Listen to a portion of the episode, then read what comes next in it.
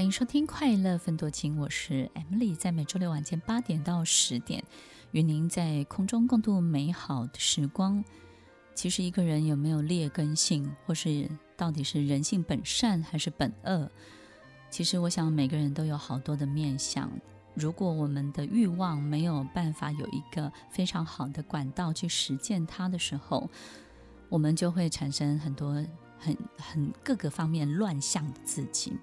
那这些奇奇怪怪的样子都不是我们真正的自己可以掌握的，所以有时候这种样子的你要怎么长，然后他要怎么样的去挥舞，有时候都不是我们真正的自己可以控制的。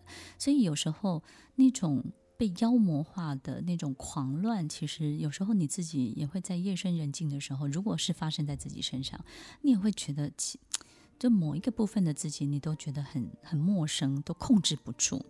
所以很多人就会说，我是不是有呃幻想症啦，或者是分裂症啦，或是忧郁症啊？其实听众朋友，这个不管是各种症哦，它表现状况都不是这样，所以请自己不要对号入座，然后也不要去找一个理由或是借口告诉自己啊，本人有病，所以才这样。OK，很多人都会告诉你啊，可能我有病吧。你没有病，你只是没有好好的去管理你自己心里面的那个很重要的价值观。所以，听众朋友，怎么样可以回到正确的轨道，回到你的康庄大道，重新变回一个好人？你必须要重新种下好的种子，重新在你的心里播下好的种子。如果我们的心是一片，是一个花园，是一个肥沃的土壤，那么重新埋下好的种子真的很重要。那这些种子到底是什么呢？首先，我们必须要很清楚的知道，过去你做了什么。那现在呢？你要反其道而行。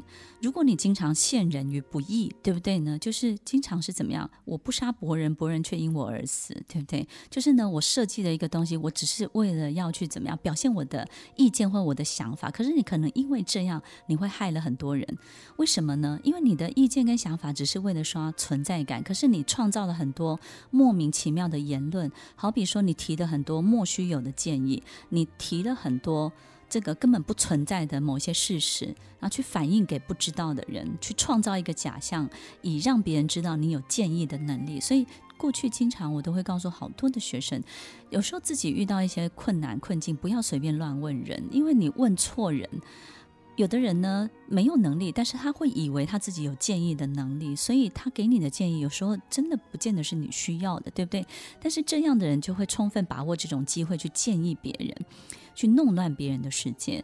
所以听众朋友，如果我们是这样的人，我们要怎么样回到自己的轨道上？首先，我们过去做了什么？现在要反其道而行。所以，当你经常陷人于不义的时候，你就要试着去解决别人的什么为难。对不对？当一个人真的很紧急、有危难的时候，哪怕是一个很小的事情，好比说他为了做什么事情，他没有办法吃晚餐，但是他的精神状况已经不是很好了，你就去帮他做好这件事情。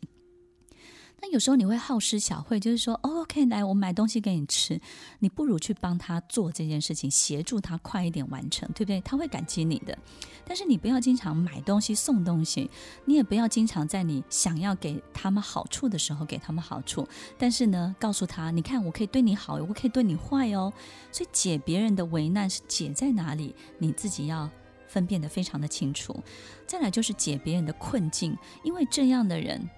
过去经常一定陷别人于困境之中，一定会制造很多的困境。好比他可能会叫员工到前面来，然后噼里啪啦骂他一顿，然后呢，这个员工可能会提出 solution 或是解决办法，但是你一一个一个的怎么样拒绝否定？当你在拒绝否定他想出来的每一个办法的时候，你其实回想一下，你叫他在你前面。你试着去修理他，你有没有一个动机，就是你希望他在你面前是被困在那里的，无路可出。你希望看见他这样，然后你希望让他感受到说，你看，你看，你根本无路可出，对不对？所以，当过去我们经常在管理员工，或是做很多事情，经常透过这种陷别人于困境的方式在管理的时候，那这个时候你要怎么样去让这个事情有好转的迹象？就是要在别人。快要陷入困境或是正在困境当中的时候，把他解救出来。好比你的员工有些东西可能做不出来，但是你可能要帮他试着去想办法，对不对？但想办法之后呢，不是教训他，是想办法之后呢，让他怎么样可以解套。对待朋友也是这样的。所以，当你可以从别人身上去剥夺很多很多的机会、光环或是掌声，那现在呢，你就反其道而行，试着给别人机会，试着给别人掌声。试着给别人祝福，对不对？这个都是过去你最难给的。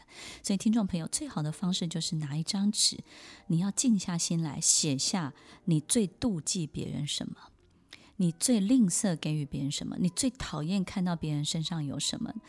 这张纸不会有任何人看见，只会你有你自己知道，对不对？所以你就大胆的把它写出来。